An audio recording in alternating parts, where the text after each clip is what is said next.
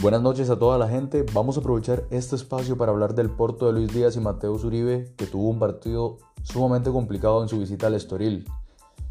Los colombianos fueron titulares, nuevamente destacados, en especial Luchito Díaz en este caso, como una de las figuras del partido para los Dragones Azules.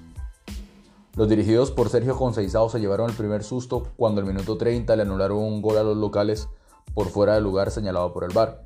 Sin embargo, el Estoril no tardaría en irse al frente en el marcador 8 minutos después, luego de un trayazo de Arthur que tuvo un desvío en la defensa del Porto y que terminó abriendo el marcador del encuentro.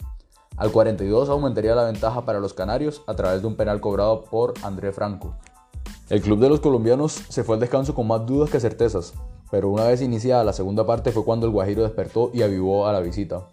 En primera instancia, el desequilibrio de Lucho fue determinante para romper el cero para los Dragones que buscaban ser líderes en solitario de la Primera Liga.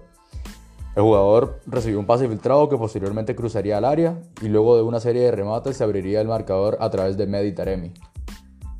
Los primeros 15 minutos de esta segunda mitad, el Porto acechó a su rival intensamente, hasta que en el minuto 62 le anularía un gol al Estoril, luego de una supuesta falta en ataque que generó muchos reclamos por parte de los jugadores.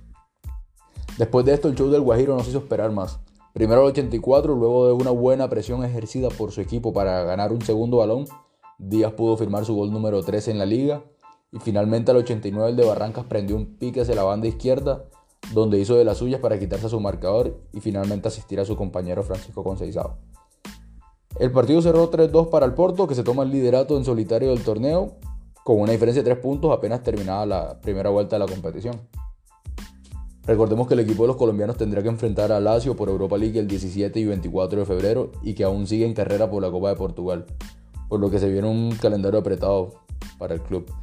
Para los exjugadores de Junior y, Nacional, este periodo puede ser aún más desgastante si tomamos en cuenta su casi segura participación en fechas eliminatorias de este mes de enero, con rumbo hacia Qatar 2022, donde Colombia aún tiene que mejorar su paso luego de que llegó a cinco fechas sin sumar y sin anotar goles en la misma competición. Y bueno, esto sería todo por hoy. Esperemos poder encontrarnos en una próxima oportunidad para hablar del deporte que tanto nos gusta y con nuestros compatriotas como figuras, claro que sí.